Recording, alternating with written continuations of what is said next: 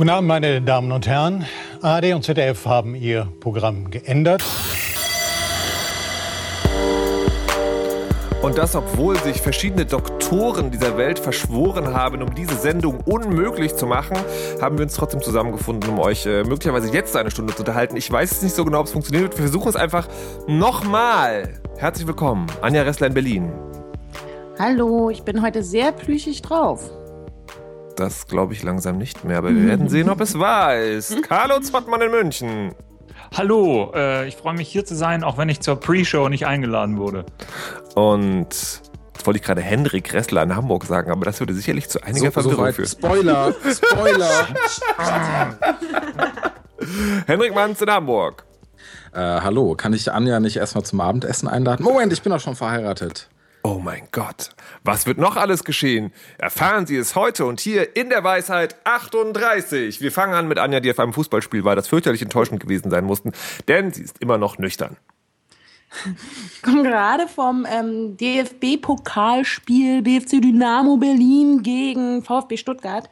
Also weder der eine noch der andere Verein interessieren mich irgendwie brennend. Ähm, ich bin aber hingegangen, weil ein lieber, lieber Kollege von mir eben großer VfB-Fan ist und deswegen haben wir gedacht, machen wir uns einen schönen, netten Sonntagnachmittag im Stadion und wir und die Jungs und mal lassen mal hier Fußball über uns ergehen. Und ähm, wir waren da, es war zum einen ein unfassbar langweiliges Spiel, weil ähm, ich habe wirklich erwartet, also ich, ich, bin vielleicht auch einfach mit viel zu hohen Erwartungen dahin. Ich dachte, boah, der VfB Stuttgart ist ja ein Erstligaverein, die haben es ja drauf, ne? die können das ja und vor allem, wenn die gegen so einen so so einen hirnlosen Scheißverein da aus Hohenschönhausen spielen, dann wird das ein tolles Ding, da fallen bestimmt fünf Tore.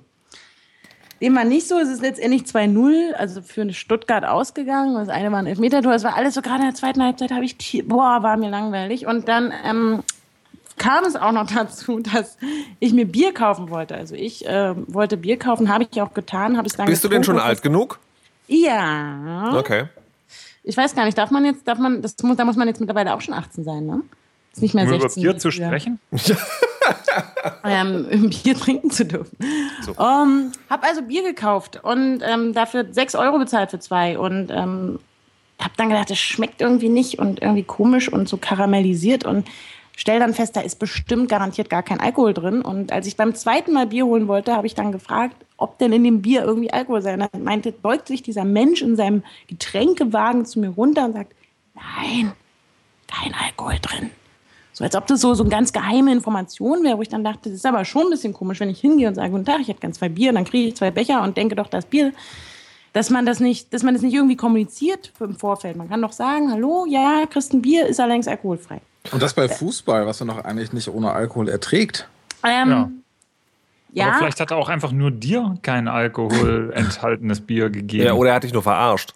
Ja. Also es ist, nee, das, also das haben wir ja alle geschmeckt, aber es ist schon normal, dass bei, bei Spielen, von denen man im Vorfeld weiß oder wissen, vermutet, dass sie nicht ganz gewaltfrei ausgehen, vor allem unter den Fans, ähm, dass man also als Deeskalationsstrategie einfach alkoholfreies Bier anbietet.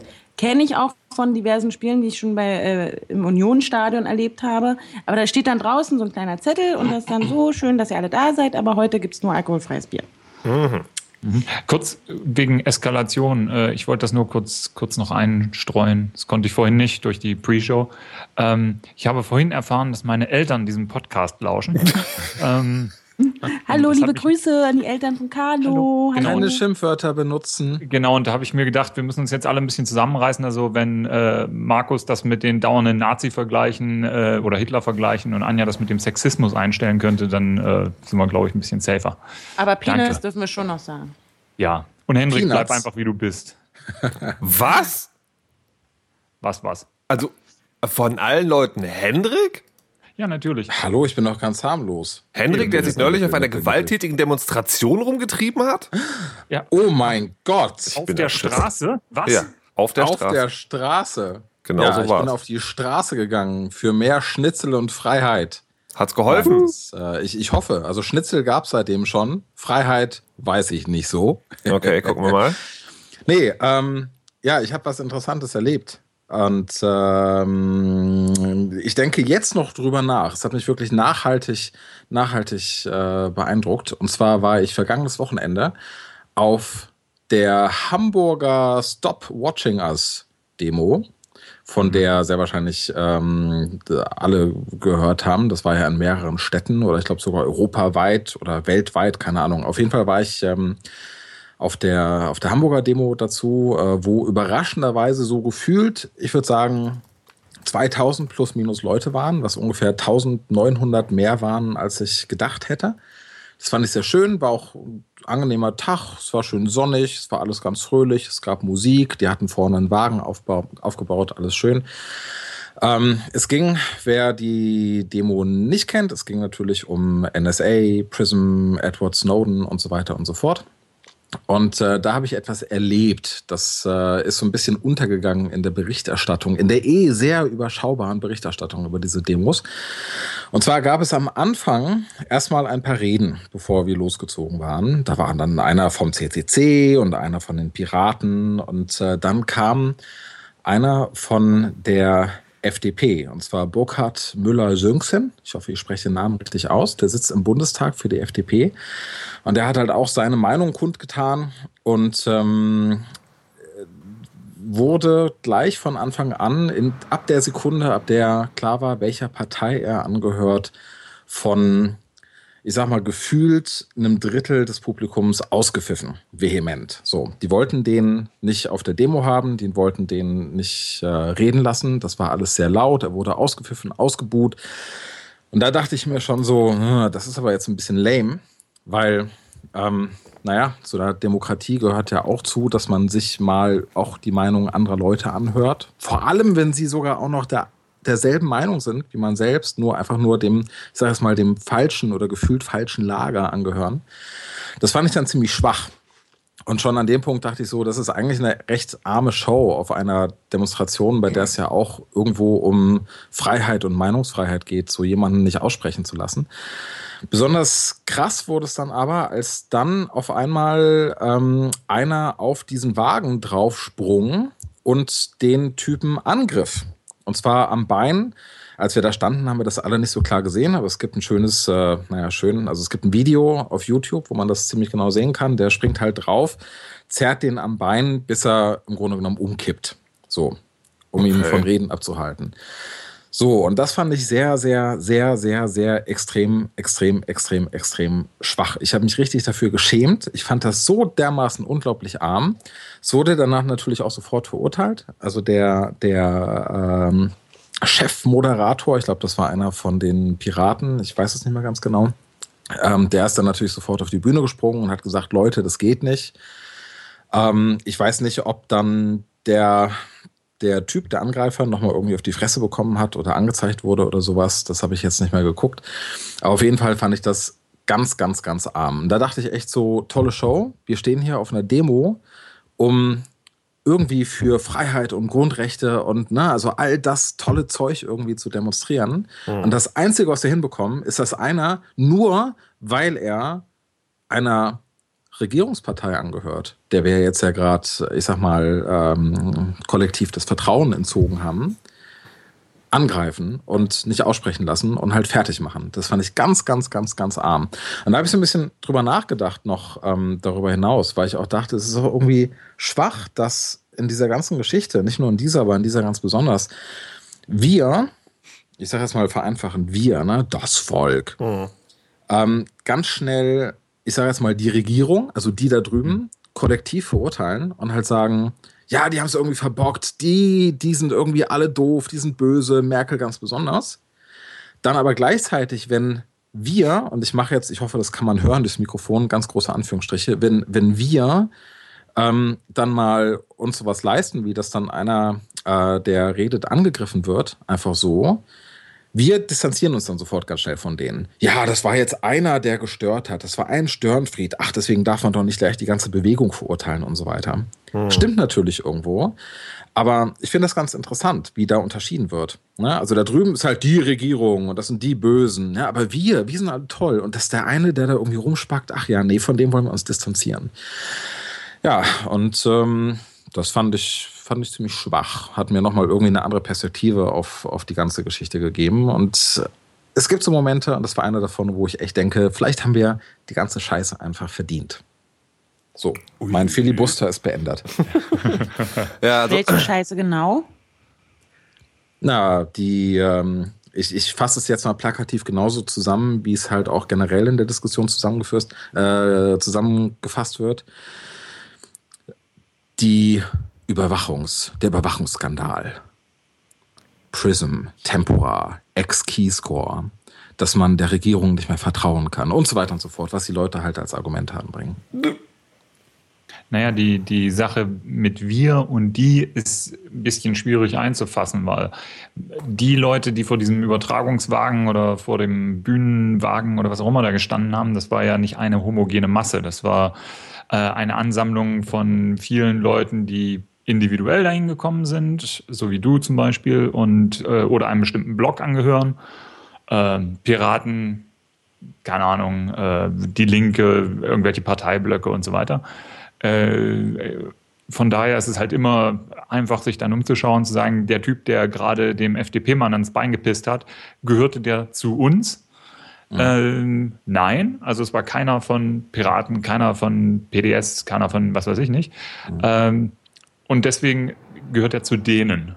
Also man, die, die ja, Menge, ja, aber die Menge in dieser, die da zusammen demonstriert, die sieht sich nicht als, als eine zusammengehörige Masse, denke ich mal. Ja, aber genau das meine ich, weil nämlich dieselbe, dieselbe Menge an Leuten anscheinend nicht die Denkleistung hinbekommt, dass vielleicht auch innerhalb einer ungeliebten Partei wie der FDP, jetzt nur als Beispiel, verschiedene Stimmen vorkommen. Ja, aber mal, mal abgesehen. Unterschiedlich, unterschiedlich gedacht wird. Mal abgesehen davon, dass natürlich totaler Quatsch ist, äh, äh, also mal abgesehen davon, wenn man das, wenn man ganz spitzfindig will, könnte man auch sagen, ja, möglicherweise hat der Typ, der dem anderen Typen ans Bein gepisst hat, ja was ganz konkret gegen den Typen, das wissen wir auch nicht. Aber das ist natürlich Quatsch. Ähm, und es ist natürlich auch es totaler, ist unwahrscheinlich. Es ist natürlich so. auch totaler Unsinn, sozusagen jemand auf, nur aufgrund seiner Parteizugehörigkeit äh, ans Bein zu greifen.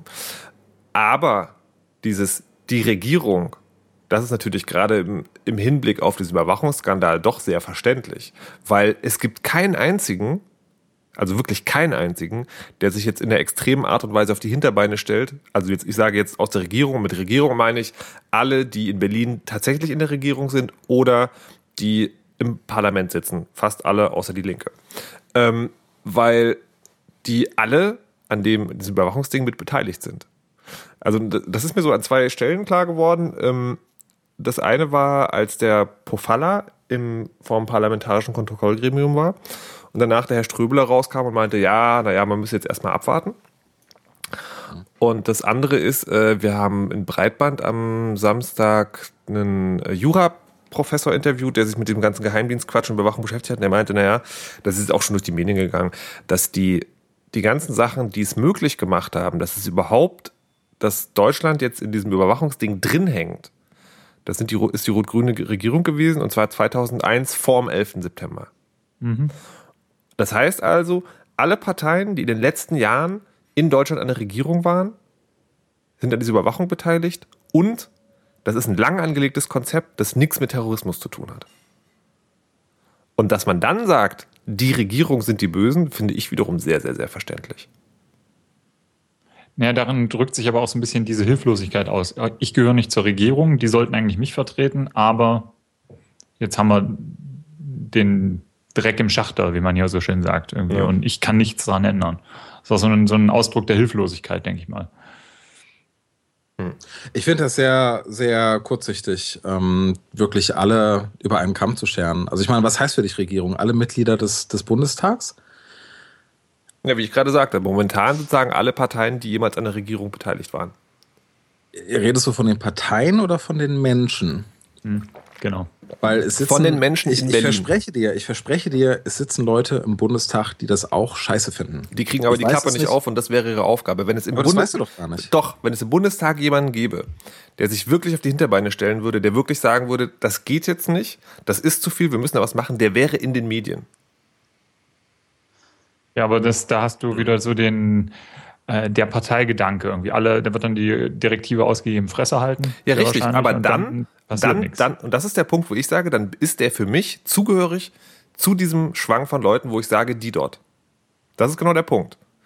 Der macht sich für mich mitschuldig in dem Moment. Diese Sache, ich muss, also ich muss mal sagen, warum ich das so sehe. Diese Sache, wo wir jede Woche was Neues hören, die macht mir langsam Angst. Weil, weil das Ausmaße annimmt, die mir tatsächlich bekannt vorkommen und auch wenn das jetzt wahrscheinlich total emo klingt, ich fühle mich langsam wie in der DDR. Und ich will auch erklären, warum das so ist. Ich hatte das Glück, mit 14 ist die Wende gekommen. Das heißt, äh, das war genau der Punkt, bevor es für mich so war, dass mich das beeinflusst hätte, dass ich in der DDR lebe. Also das wäre dann sozusagen in der 10. Klasse losgegangen, ich hätte nicht das Abitur machen können, das wäre einfach nicht gegangen. Mhm. Als Pfarrerskind. Und ich hatte halt das Glück. Ich habe erst im Nachhinein erfahren, wie viel Glück ich da hatte. Ich bin so als naives Kind aufgewachsen und kann sagen, das war für mich eine total natürliche Entwicklung, dass die DDR sich dann auflöst. Und mir ist erst im Nachhinein, als ich die Geschichten aus meiner Elterngeneration gehört habe, was da so geht mit Stasi und so, äh, äh da ist mir erst aufgefallen, wie, wie, was für eine glückliche Fügung das war. Und alles, was ich jetzt höre über dieses Überwachungssystem und die Art und Weise, wie es benutzt wird, also es gibt diesen Artikel über die Leute, die nach Pressure Cookern gegoogelt haben mhm. ähm, und dafür sagen, Besuch von der Staatssicherheit bekommen haben, die ja natürlich anders heißt in Amerika. Ähm, und das ist so, es gibt so viele Elemente und die bewegen sich alle auf die Dystopie hin dieses totalitären Überwachungsstaates wo möglicherweise viele von uns ganz unbehelligt leben können, aber wo immer wieder Leute verschwinden würden. Und ähm, was ich auch richtig gruselig fand, das hat irgendwie einer getwittert neulich, der meinte, das Interessante an den Parallelen zu 1984 ist auch nicht nur die totale Überwachung, sondern es ist auch diese Allegorie des immerwährenden Krieges, mit der alles gerechtfertigt wird. Mhm. Und das macht mir Angst. Und da, und es macht mir solche Angst, dass ich da hingehe und sage, wenn du in der Regierung bist also das heißt, du bist irgendwo im Bundestag in der Nähe oder du bist tatsächlich in der Regierung oder du hast regiert, dann bist du für mich mitverantwortlich, solange du dich nicht ganz deutlich auf die Hinterbeine stellst und ganz laut machst. Welche Konsequenz hat das für dich bei der Wahl? Das, das ist tatsächlich ist, finde ich das sehr schwierig zu sagen. Also sagen, der, der offensichtliche Part ist keinen von den Vieren. Die Frage ist, wen dann? Und das weiß ich tatsächlich nicht. Ist es überhaupt ja. Wahlthema? Also großes, also großes Thema in dem, in ja, dem, im Wahlkampf, Wahlkampfthema eigentlich? Also haben die alle Parteien jetzt sich da angeschlossen und gesagt, das machen wir zum Thema oder halten die sich eigentlich alle raus? ich die halten, so sich, halten sich sehr zurück. Ja. Ähm, also die Parteien selbst halten sich extrem zurück. Es sind mehr so die, ähm, ich sag mal, die Parteimitglieder oder Anhänger, die man in den Social Media Kanälen sieht, die das äh, nutzen als mhm. Thema. Ähm, aber der, der, die heiße Phase hat ja noch nicht angefangen. Ich bin mir sicher, dass das nochmal irgendwie thematisiert wird. Mal gucken, was sich bis da noch alles mhm. ergibt. Also wie gesagt, also ich stimme natürlich mit dir überein, Henrik. In dem Moment, wo jetzt einer hinkommt und sagt, äh, also sagen, auf eine Art und Weise kommuniziert, die es halbwegs glaubhaft macht, dann ist natürlich immer noch Wahlkampfgedanke etc. pp. und so weiter und mhm. so fort. Aber dann könnte man natürlich nochmal drüber reden. Aber momentan finde ich es halt wirklich, also kann ich diesen Gedanken sehr gut nachvollziehen und tendiere auch selber dazu zu sagen, die dort oben wollen das. Was ich schwierig finde an dem ganzen Thema und was auch weiterhin schwierig bleibt ähm, oder bleiben wird, ist, dass das ja kein nationales Thema ist von uns. So, das heißt, was auch immer, wenn ich mir jetzt eine äh, hypothetische Partei vorstelle, die jetzt auf einmal auftaucht und mhm. antritt im September, wenn ich versuche, mir zu überlegen, was die eigentlich versprechen müsste. Ich scheitere daran. Ich, ich weiß es nicht. Hm. Ja, also was, was, was soll man, was soll man erwarten von den Parteien?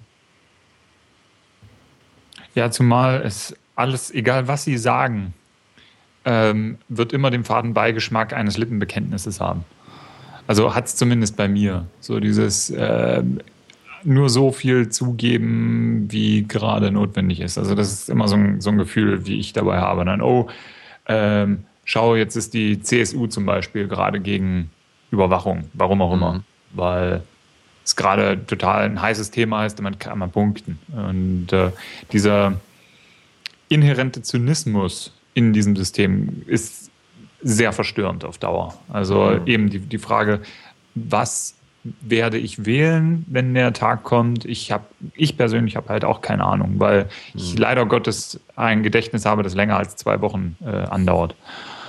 Ähm, ja. Das, ja. das ist ein Tragische, sehr deprimierendes Thema. Ja, das, das Tragische ist ja auch, die ganze Überwachungsthematik ist ja nicht neu. Mhm. Ähm, alles, was jetzt gerade rauskommt, läuft ja schon seit teilweise Klar. längerer Zeit. Nur es war halt vorher im Geheimen. Ja. So, das heißt, dadurch, dass jetzt das Vertrauen futsch ist zwischen, ich sage jetzt mal wieder plakativ, uns und denen, ne? also zwischen dem Volk und der Regierung, können die ja machen, was sie wollen. Sogar wenn die, ich sag mal, Partei XYZ wird am September gewählt, so, und die sagen, so, Amtshandlung Nummer eins, ähm, wir fahren jetzt in die USA und äh, hauen da mal so richtig auf den Putz und dann kommen die zurück und sagen, hey, wir haben nochmal so richtig geschimpft und es wird jetzt die NSA abgeschafft oder sowas. Ne? Das ist jetzt mal absichtlich ein bisschen ne, überzeichnet. So, dann können wir natürlich sagen, so, yeah, Party, geil, keine Überwachung mehr. Aber das ist ja eigentlich Quatsch. Was dann nämlich passieren wird, ist, dass wir dadurch, dass unser Vertrauen so dermaßen zerstört ist, wir werden davon ausgehen müssen, dass es natürlich im Hintergrund irgendwie weitergeht. Möglicherweise haben wir damit recht, vielleicht haben wir damit dann auch nicht recht. Ja. Aber der eigentliche Schaden ist ja, dass wir es glauben, dass wir davon ausgehen Ja. müssen.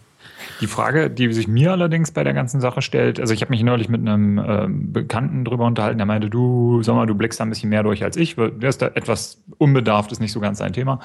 Ähm, erklär mir das mal, und wie furchtbar ist das eigentlich? Und dann haben wir ein bisschen drüber uns unterhalten und mir kam dabei dann irgendwann so die Idee, das Netz ist noch nicht so irrsinnig alt und vielleicht gehört das, was wir gerade durchmachen, in gewisser Weise auch mit zu den, zu den Geburtswehen, zu der Evolution, ähm, wie die Leute ihr, mit ihren äh, Daten umgehen, wie die mit dem Netz an sich umgehen. So diese, diese Blauäugigkeit, die wir bis jetzt hatten, Verzeihung, ähm, dass die vielleicht so ein bisschen am Aussterben ist oder dass die Leute aufwachen und dass das äh, Naja, das, das glaube ich halt tatsächlich nicht, weil äh, Ja. das, das ist das, was ich jetzt die ganze Zeit erlebe. Das, ähm, ich bin ja schon immer so, ne, ich bin ja der Aluhut, also tatsächlich in fast allen sozialen Zirkeln, außer denen, die noch schlimmer sind. Da gibt es halt anscheinend nicht so viele. Und äh, propagiere ja eh immer schon hier, passt mal auf und so, und dann kann man da nicht was machen. Ne, ne, ne. Und ich merke das jetzt so, ähm, ich habe neulich einen Tweet abgesetzt, wo ich meinte, so, naja, wie viel muss noch passieren, bevor sich ganz normale Menschen äh, für, für Verschlüsselung interessieren. Das ist übrigens der Punkt, Carlo, also den ich jetzt sagen, dir entnommen habe, dass das, das würde ich unter Aufwachen verstehen. Dass Leute tatsächlich sich wenigstens Gedanken drum machen, was mit ihrer Kommunikation ist. Und wenn man so einen Tweet macht, kriegt man von allen Seiten auf die Schnauze. Man kriegt von den Leuten ähm, äh, äh, auf die Schnauze, die so Vollnerds sind, die dann sagen, naja, also irgendwie die, die Sachen, die, die jetzt Verschlüsselung, das ist doch eh alles nicht sicher, da kann man sich das auch gleich klemmen. Man kriegt vom normalen Bevölkerung, sagen, die sagen so, nee, das ist mir alles so kompliziert. Also ich rede jetzt nicht von dem einen Tweet, ich rede jetzt generell von dem Thema. Und dann gibt es noch Ach so, ja. so die, die, äh, die, die so, wo ich sagen würde, die so mein Level sind, also sagen halt technisch ein bisschen mehr Ahnung haben und so als Schnittstelle funktionieren können, die sagen so, entweder nein, komm aus deinem Nerdkeller oder das funktioniert doch eh nicht und bla bla bla. Und das ist, ähm, und das finde ich, das finde ich erstaunlich, weil tatsächlich, das kommuniziert mir, es ist so das große Abfinden. Das ist jetzt halt so und das ist mir auch egal. Und das Ja. macht mir halt, das, das, das, das ist halt eins dieser Punkte, die mir auch Angst hat. Warum Das ist aber auch wieder Leute, diese, diese Filterblase. Also ich meine, bei mir, ich bin halt hin und wieder, ich treffe mich hin und wieder mit Leuten, die ich halt noch nicht so lange kenne oder Mhm. was weiß ich, durch, durch Kunden oder waren jetzt auf Partys mit wildfremden Leuten eigentlich. Mhm. Ähm, und die mich dann ansprechen, wenn die mitbekommen, was machst du eigentlich beruflich? Und ich ihnen sage, irgendwas mit Computern.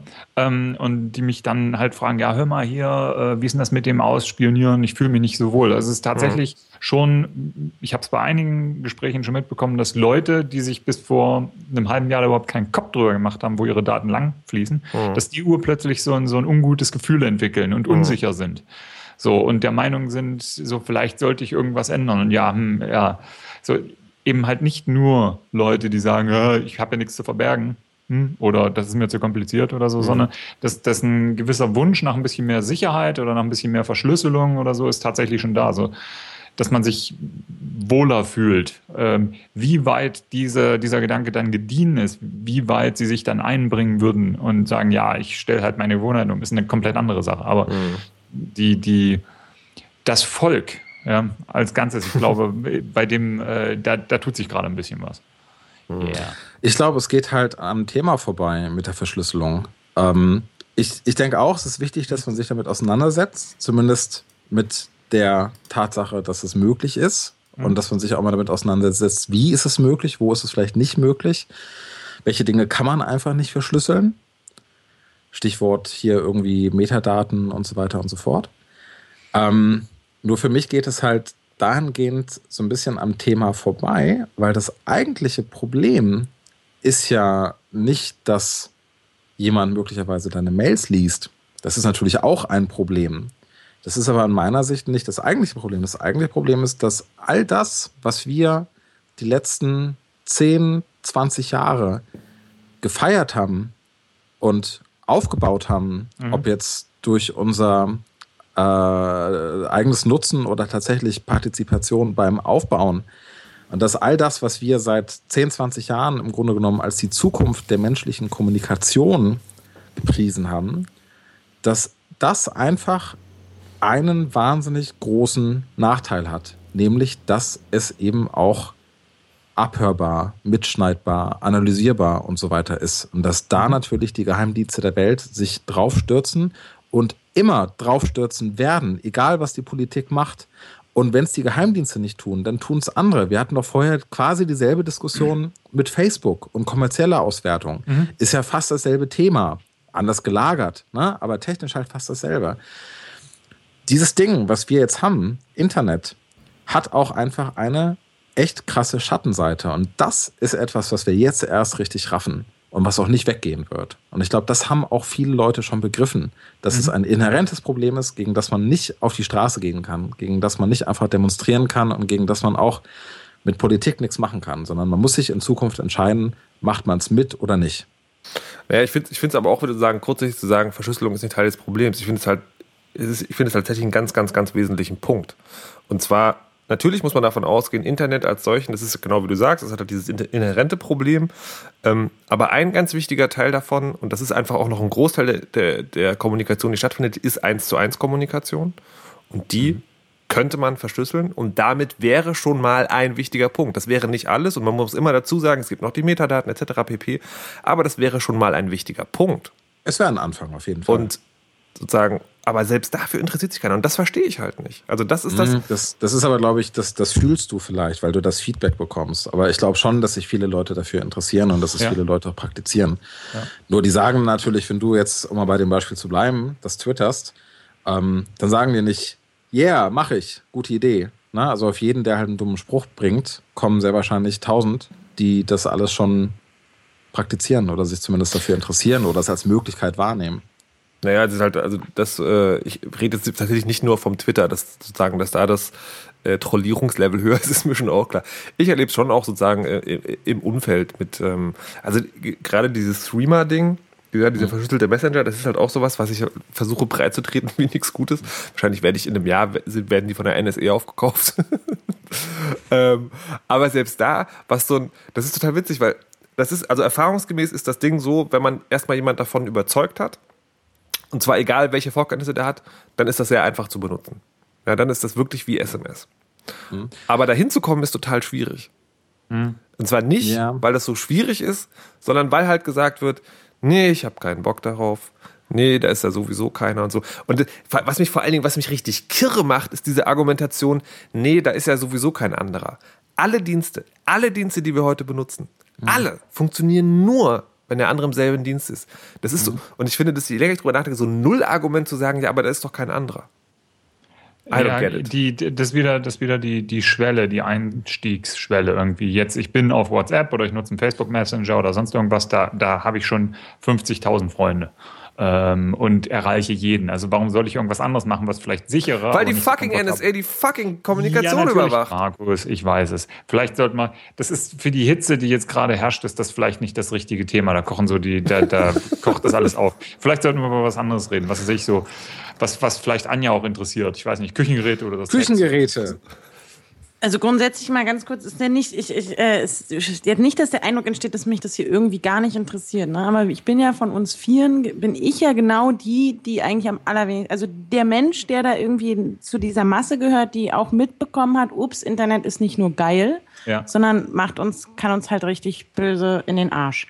Und ähm, klar, und ich krieg das auch mit und denke mir auch ganz viel so, oh, oh, oh, du musst eigentlich ganz viel darüber nachdenken, was du, was ich eigentlich, wenn man mal so überlegt, was man, was auch ich tagtäglich in dieses Internet reinstreue.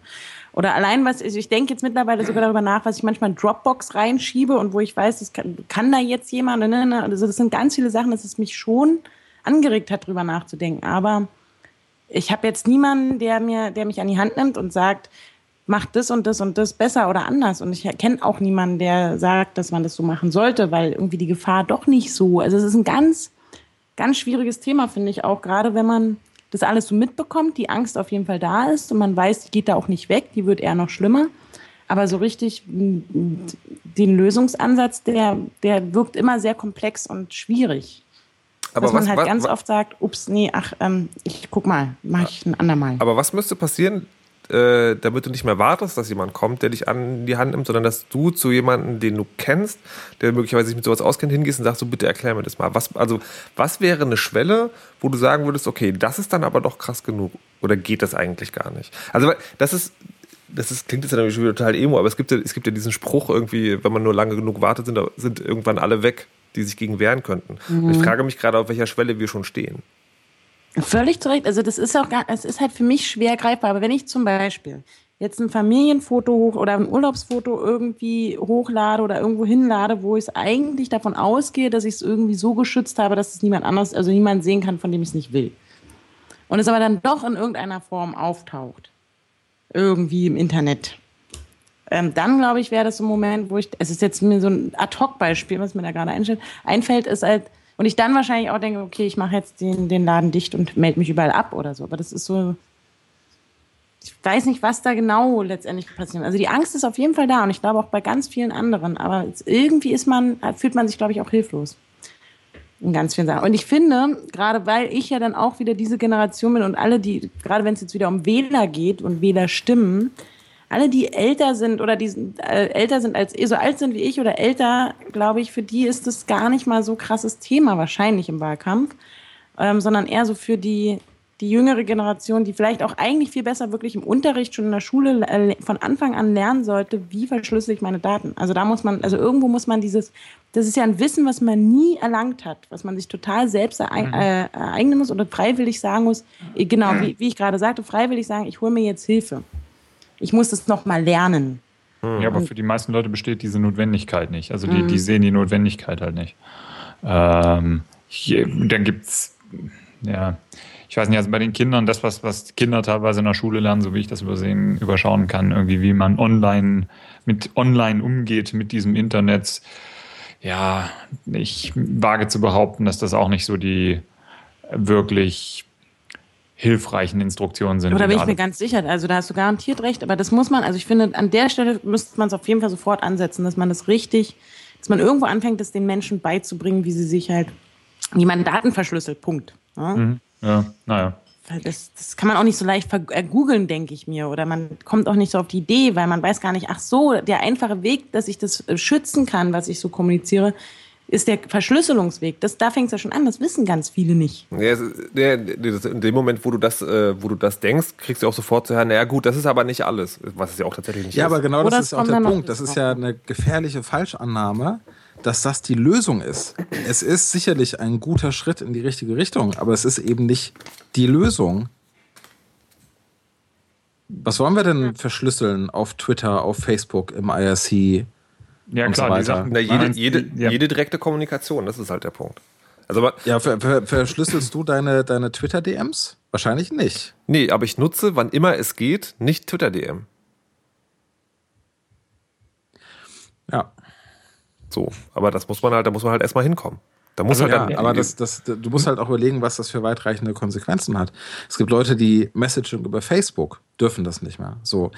Nee, das, nee, das, nee, es gibt das, Leute, nee, das, nee, warte, wir, wir hatten, nein, warte, nein, nur noch ein, ein, ein Beispiel, eine Sache. Die Geschichte okay. mit dem Spaziergang zum Dagger-Komplex. So, das ist ja mal jetzt eher ein krasseres Beispiel aus der jüngeren Vergangenheit. Und das hatte ja noch nicht mal etwas mit One-on-One-Kommunikation zu tun. Er hatte eine Einladung auf Facebook gepostet und bekam Besuch von der Polizei. So.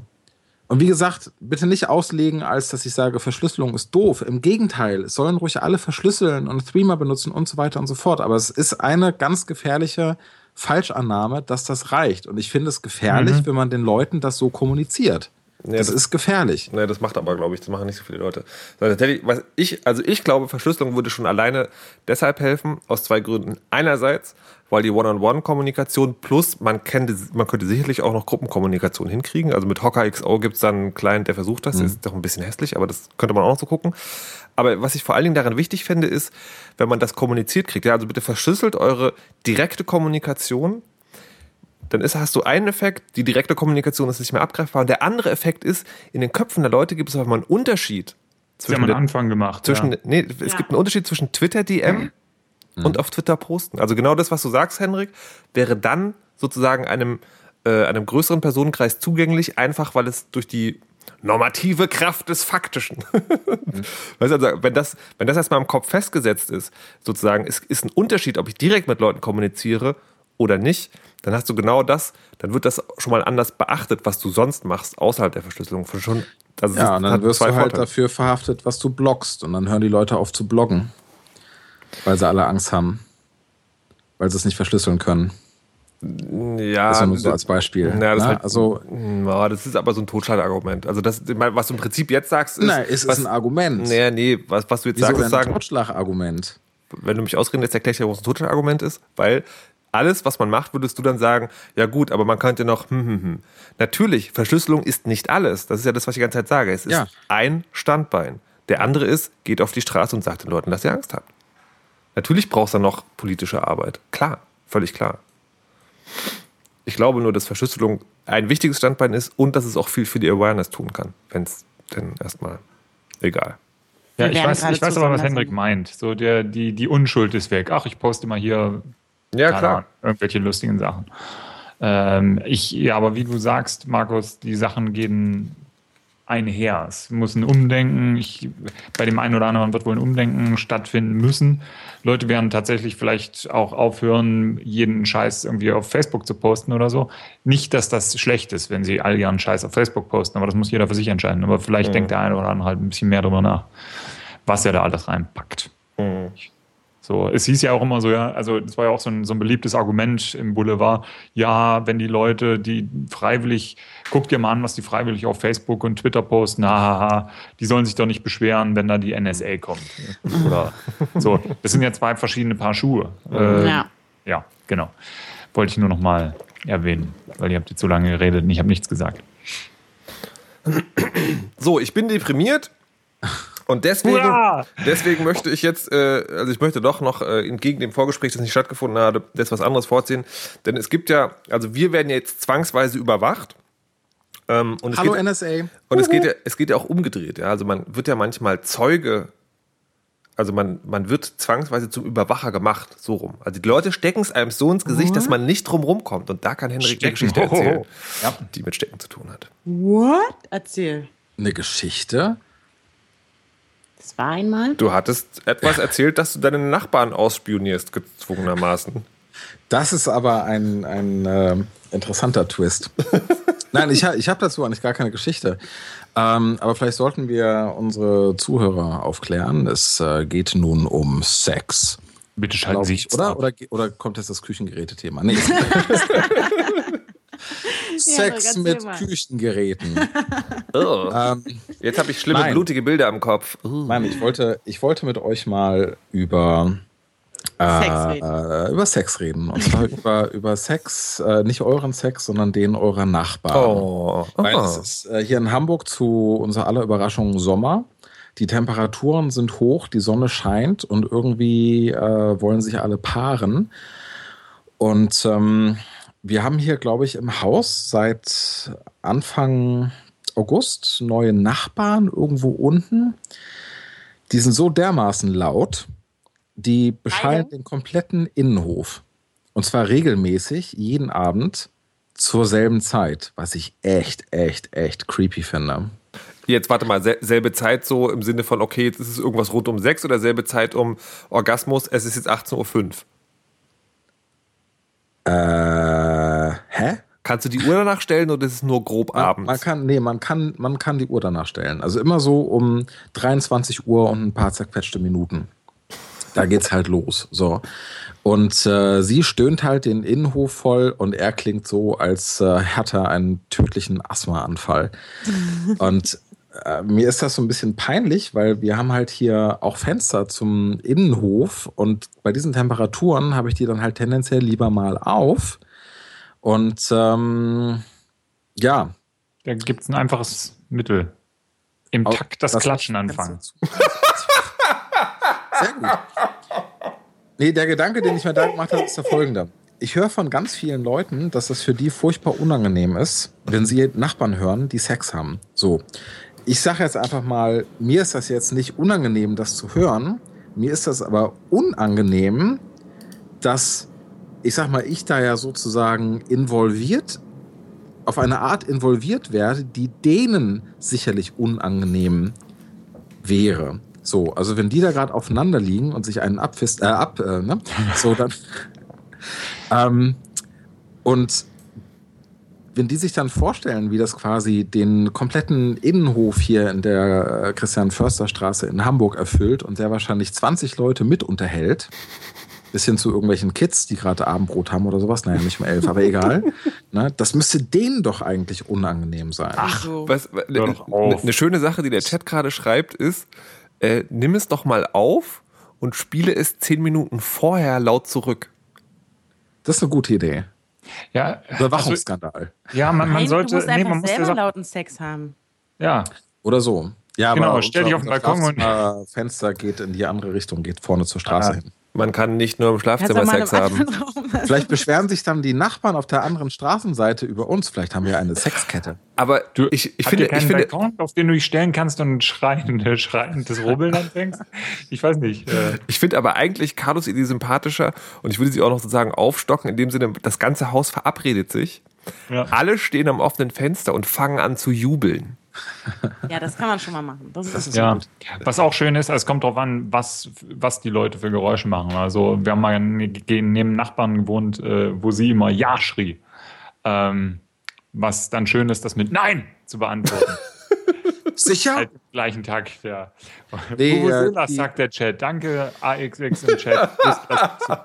die nee, Tante hier schreit manchmal so Sachen wie nicht die ganze Ente. Ja, genau. Was? Nein. Ähm, nee, wir hatten, ich hatte in Unterschleißheim das Problem mal, da haben wir in so einer Wohnanlage gewohnt und da war neben uns ein, ein sehr aktives junges Mädel, die war, ja, wie alt wird die damals gewesen sein, so ähnlich wie wir, so Anfang, Mitte 20. Ähm, und die hatte auch ein sehr aktives Sexleben und die Wände waren nicht so dick, wie man vermutet hätte.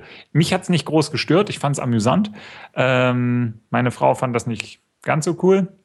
Ähm, da war mir aber irgendwann klar, dass die nicht wussten, wie sehr das schallt. Und ich war dann irgendwann abends mal zum Rauchen auf dem Balkon und dann kam dann der Typ so ein bisschen schwitzend raus und so, oh, hi, hallo, hallo. Und ich so, hab ihn so angeguckt, ich so, du, ähm, dir ist klar, dass wenn das Fenster offen ist, dass eure Wohnung wie eine gigantische Lautsprecherbox funktioniert? Nee? Oh, oh.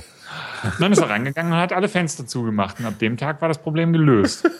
ähm, ja. Also bei mir im Haus wohnen ausschließlich junge Männer, die auch alle, äh, bis auf ganz unten, da wohnen irgendwie, aber egal, wohnen nur junge Männer, ich weiß es nicht, aber maximal 35 oder so, die auch alle irgendwie alleine wohnen. Also wir wohnen hier halt, das ist wie so ein kleines Singlehäuschen, weil die Wohnungen auch sehr klein sind.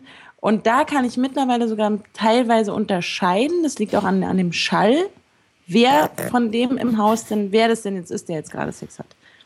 Und das ist dann nur, also so, so, weil die bei mir wirklich sehr aktiv sind. Meine aber Güte, das ist eine Wetten, das Saalwette, wartet. und ich finde es auch, ich freue mich, ich, also ich bin, ich finde es immer super, wenn, ähm, dann weiß ich, die Jungs haben Spaß, denen geht's gut, ähm, die sind ja sonst, also haben sie auch nicht oft, aber wenn, dann ist immer schön.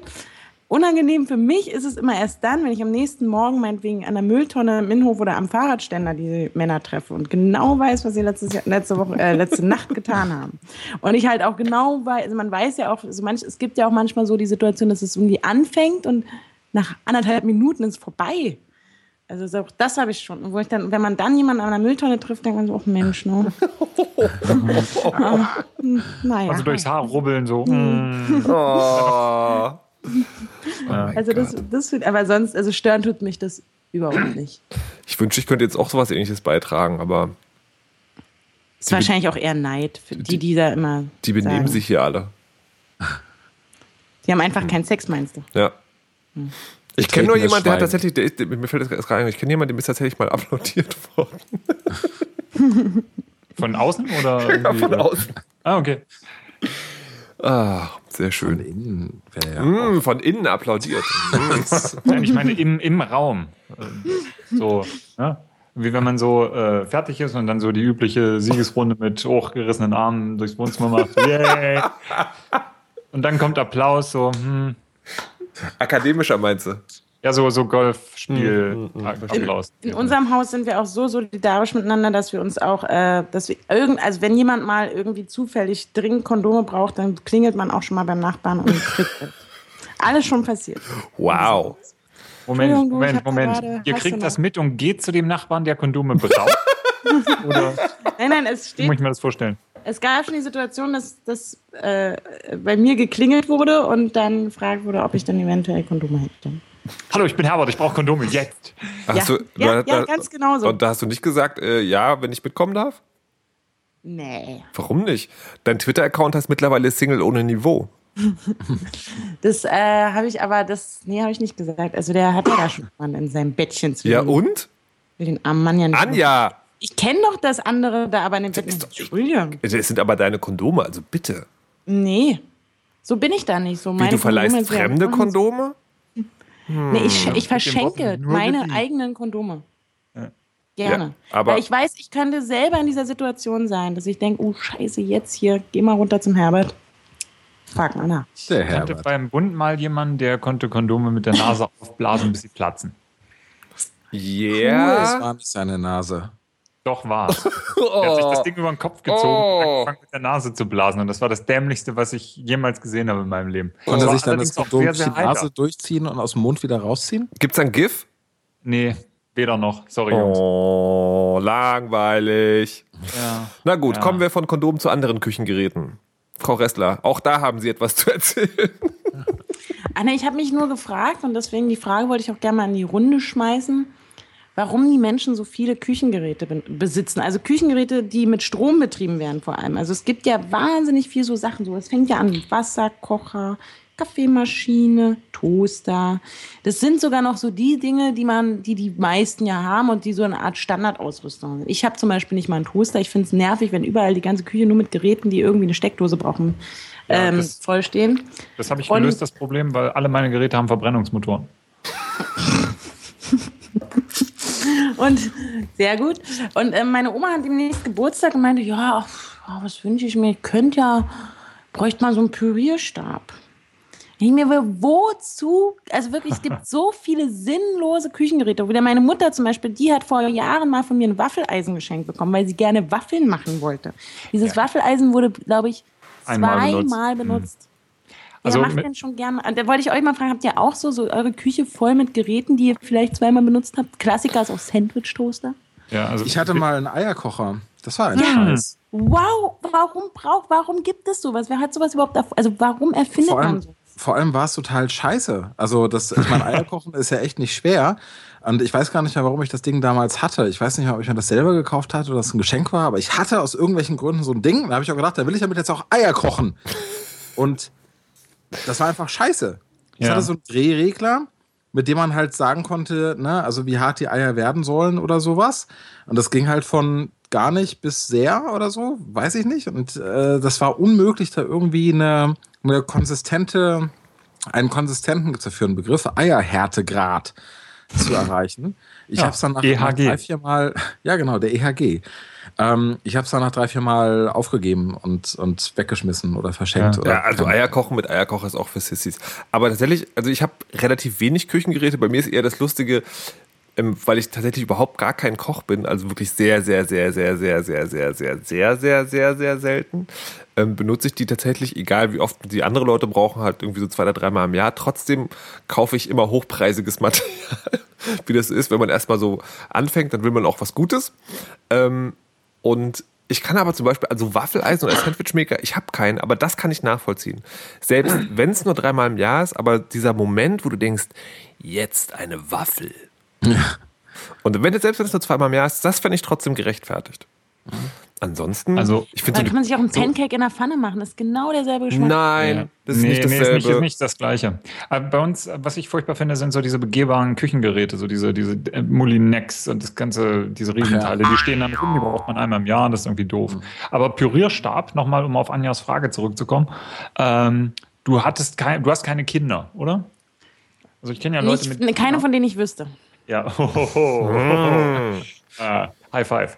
Ähm, mir ist gesagt worden von jungen Eltern, dass diese äh, Geräte teilweise, so, so Pürierstäbe, unheimlich wichtig sind, ne? Wenn die kleinen Racker ähm, im Kindergarten sind und die Katze stirbt. Da kann man die Katze. Kannst nicht einfach Aber wer hat denn Kinder und Katzen gleichzeitig? Alles. Ja, und dann musst du die Katze halt irgendwie pürieren und äh, um die dann im Klo zu versenken. Oder Ja. den Kindern zum Trinken zu geben. Zum Beispiel, hier ist ein Fluffy Smoothie. Ich weiß Aber nicht. jetzt mal ohne Scheiß, man kann mit einem Pürierstab so viele interessante Dinge tun. Ja, das stimmt. Ganz ist wichtig für. Suppen. Suppen, Nein, man Suppen kann, kann man man kann so Obst pürieren zum Trinken, Smoothies selber machen, ist doch fantastisch. Ja, so, so ein Pürierstab finde ich auch ganz wichtig. Ja. Was? Bitte was? Es Was? gibt auch so ein Mixer-Ding, womit man auch Strawberry Margaritas macht. Da kann man auch Früchte pürieren. Ja, dann hast du halt einen Mixer. Ich habe keinen Mixer. Ich habe einen Pürierstab. So, was Aber lieber so immer so diese Auf- und Abbewegung an so, einem- so einem Phallusartigen Ich finde die ne? geil. Sehr gut. Ach komm schon. Das Das kommt gut in der Hand und vibriert. Da kann man noch nichts gegen. Also ich, äh, nur, also ich finde trotzdem, Eierkocher ist wirklich auf Platz 1 Ja, der ja. unnötigsten Küchengeräte. Das ist aber so ein 80er-Jahre-Ding. Reiskochern? Reskocher sind super. Jetzt Reiskochern? Verstehe da ich auch nicht. Da gibt es ja Leute, die sagen total geil. Und es gibt Leute, die sagen, wozu? Reiskochen ist doch total easy. Und ich bin zum Beispiel einer, der findet die total geil. Nicht, weil Reiskochen äh, jetzt irgendwie äh, Hexenwerk ist, sondern weil du halt die Sachen reintust, auf den Knopf drückst und du musst dich nicht mal drum kümmern. Das Ja. Ding schaltet sich automatisch aus, wenn der Reis gut ist, hält ihn noch warm, finde Ja. ich großartig. Ich muss nicht gucken, taugt der Ja, Reis, ich lasse ihn nicht aus Versehen anbrennen und so weiter. Und das finde ich wieder geil. Ja gut, wenn man also Reis macht, dann ja. Was? Wenn man viel Reis macht, dann, dann sicher. Also das Problem ist halt, dass nicht jede Küche so groß ist, wie man sie gerne hätte. Ja, Wenn du kannst auch Henrik- Sachen darin dämpfen. Dann tu, tust du den Einsatz rein und dann machst du dann äh, ein paar Shrimps, Eier. dazu, Gemüse und so weiter. Es ist total geil. Man kann damit so viel mehr machen, als man denkt. Okay, Reis, als Reiskocher finde ich auch total super, gerade weil man halt auch so irgendwie noch, noch mal ein Stückchen Ingwer oder sowas reinlegen kann. Was ja Das kann man im Topf nicht, oder was? Ja, das ist aber nicht dasselbe Ergebnis. Tatsächlich ist aber auch Reis aus dem Topf und Reis aus dem Reiskocher ein bisschen was anderes. Das ist nicht dasselbe. Also aus dem Reiskocher kommt nicht so locker, flockiger Gabelreis, der, wo jedes aber- Körnchen ein, ein eigen und in Zeitlupe von der Gabel fällt und sich Ja, auszieht und mir seine? Brüste zeigt. Ähm, aber egal. Ich glaube, ich bin gerade vom Thema ein bisschen abgewischt. Ich würde jetzt gerne noch, äh, weil die Sendung ja auch gleich vorbei ist, noch über einen Hörerwunsch sprechen. Ja? Ja, Und zwar äh, hat Oh. jemand äh, gesagt, wir sollen mal über Sandalen bei Männern sprechen. Mein, meine, meine, ähm, meine Meinung, die ich mir über lange Jahre gebildet habe, ist, ähm, ja, gibt es. ja, das stimmt. Das kann ich, ja. Gut. Ähm, außerdem hat Carlo äh, schon. Stirbt auch nie aus, ne? Nee, Nee, ähm, wa- was, was nicht geht, was nicht geht, sind meines Erachtens nach sind äh, Socken in Sandalen. totaler Das Quatsch. ist, ich glaube, das, das ist ganz doch. Also ist rein technisch ist es möglich. Ich weiß das. Ähm, es ist aber This just in, der neue Doktor ist Peter Capaldi. Peter nein. Capaldi. Wer ist Peter Capaldi? Keine Ahnung. der, das ist ein Sohn von Berlusconi, wenn ich mich recht erinnere. Ah ja, gut. Ähm, Ähm, Warum? Äh, der, der, der, der Schrei von Edward Munk, das nur, laut Kunsthistorikern ist das nur eine Hälfte von dem Originalgemälde. Auf dem anderen, auf der anderen Hälfte ist ein Mann mit Socken in Sandalen. Das ist totaler Quatsch. Ich, was ich halt wirklich nicht verstehe, ist, warum Socken in Sandalen so ein, so ein, so ein, der so ein, Das so sieht ein scheiße aus. Ja, aber es ist total bequem. Nee, Aber ja, ich- aber nicht für die, die es angucken müssen. Darum geht, ich habe da mal wirklich auch eine Frage. Also wenn man Sandaletten anzieht oder Sandalen, wie auch immer, dann zieht man die ja an, weil es da schön die Luft durchgeht. Die sind ja nicht geschlossen, die Schuhe. Man mö- Also, also ich oder Frauen ziehen Sandalen an und machen dann den nackten Fuß da rein. Sieht meistens auch sehr schick aus. Warum machen Männer aber eine Socke drüber, um dann in einen Schuh Ja. zu schlüpfen, der ja eigentlich dafür da ist, dass der schön durchwedelt wird, der Fuß? Danke. Es, das ist, es ist eine sehr unlogische Schuhmode. Ja. Genau, ich, also ich verstehe es halt nicht, weil dann kann ich auch normale, kann ich auch geschlossene Schuhe anziehen, wenn ich Socken anziehe. Finde ich. Ja, Nee, ja. es, also es gibt tatsächlich so, es gibt ein, es gibt ein Temperaturfenster, äh, wo es bequem ist, Sandalen anzuhaben, aber trotzdem noch Socken drüber, weil es noch nicht so ganz warm. Ich glaube ja, das ist, eine, das glaub, ich, daran glaube ich nicht. Ich glaube nämlich wirklich, dass die meisten Männer sich wegen, wegen ihrer hässlichen Füße schämen. Ja, dann sollten sie was an ihren Füßen tun. Und deswegen ziehen die nochmal eine Socke an, weil damit wenigstens so ganz leicht durchlüftet wird der Fuß. Aber der ist so hässlich, der Fuß, und den versteckt man ja, wenn man die Socke drüber zieht. Schreibt in die Kommentare, warum ihr Socken in die Sandalen anzieht. Genau, Auf www.derweisheit.de. Carlo, warum willst du Kupfergeld abschaffen? Kupfergeld ist scheiße. Ich war neulich in Schweden und die Schweden machen alles auf, ich sag mal, eine Mark. Ne? Eine schwedische Krone, die kleinste Zahlungseinheit ist eine schwedische Krone. Dann das nächste sind dann zwei und dann fünf und so weiter. So, und fast alle Preise hören irgendwie auf eine Krone auf oder auf fünf Kronen. Die haben keine Nachkommastellen. Das finde ich sehr schön, weil du nur drei, vier verschiedene Typen Münzen hast. So, in Deutschland hast du immer diese be be verschissenen 99 Cent oder 95 Cent Preise, die mir echt auf den Sack gehen. Und jeden Abend äh, habe ich ungefähr ein halbes Kilo Kupfergeld in der Tasche, ähm, was ich echt doof, doof finde. Und meine Idee ist jetzt, ich äh, ziehe nach und nach dieses ganze Kupfergeld aus dem Verkehr. Jeden Abend nehme ich die 1 Cent, 2 Cent und 5 Cent Münzen und stecke die, werfe die in meine Badewanne. Und wenn die Badewanne voll ist, dann müsste nach meinen Schätzungen alles Kupfergeld aus dem deutschen Zahlungsverkehr entfernt worden sein. Und dann schmelze ich das ein und ähm, mache eine große Statue von Angela Merkel, die auf einem Capybara surft. Auf einem was? Capybaras, größte lebende Nagetier. Und ähm, ich bin mir über das Motiv noch nicht so ganz klar. Aber auf jeden Fall, ich finde Kupfergeld doof. Genau. Fuck Kupfergeld in the Ja. face. Eben, und ich finde, ähm, 10 Cent sollte die kleinste Münzengröße sein. Und ich fordere euch alle auf, ja. Äh, scheiß auf NSA, scheiß auf Prison, die ganze Kacke, das ist alles nicht wichtig. Das wichtige Thema ist, ich mag kein Kupfergeld und dieses Kupfergeld muss aus dem Verkehr gezogen werden. Aber Carlo, du Was? bist Münzterrorist. Warte Nee, mal, warte mal, nee, warte, warte, Carlo, was mich interessieren würde, ist, forderst du die Leute auf, deinem Beispiel zu folgen und das Kupfergeld bei sich zu Hause auf den großen Haufen zu legen oder es dir zu schicken? Ähm, ist mir wurscht. Beides funktioniert. In, also ich wäre schon glücklich, wenn ich nicht in jedem Laden irgendwie ganz viel Centmünzen bekomme oder so. Ähm, also ich fände, genau, eben, weil beschissene HVV-Automaten zum Beispiel auch keine ein oder zwei Cent nehmen. Ja, aber Carlo, das, du kannst doch das Problem für dich persönlich ganz einfach klären, indem du einfach immer sagst, indem du einfach immer aufrundest und sagst, hier stimmt schon.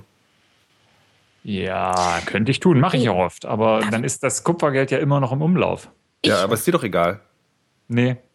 Mir fällt was ein. Ja. Ganz wichtig, also coole Sache nämlich. Ähm, bei mir im, im, im, im ich wie so ein kleines Kind, ich habe mich gerade wirklich gemeldet, liebe Hörer, ne? Hier, äh, egal. ähm, es gibt, was ich ganz toll finde. Oh mein Gott, beeil dich! Dass die bei Netto zum Beispiel an der Kasse oder bei anderen Supermärkten kann man sagen, aufrunden bitte. Dann hat man zum Beispiel dieses Problem gelöst und das aufgerundete Geld wird gespendet an karitative Einrichtungen im Land. Das ist eine gute Idee. Ähm, Das ist eine gute Idee. Und es ist Ja, viel klar. besser als Carlos Badewanne. Kann ich gerne Ah, nochmal in nächste Folge mal nochmal erklären, dass es eine voll geile Sache ist und so. So, Ja, finde ich gut. außerdem würde ich jetzt gerne zum Ende der Sendung kommen und äh, ausnahmsweise Anja Ressler bitten, der Weisheit letzten Schluss zu verkünden. Ähm, hey Freunde, äh, setzt euch mal ernsthaft mit dem Thema Überwachung, NSA, PRISM und so weiter auseinander und verschlüsselt eure Daten. Und zu kompliziert ist keine Ausrede. Pürierstäbe. Hier eine Pürierstäbe. Ja, ja.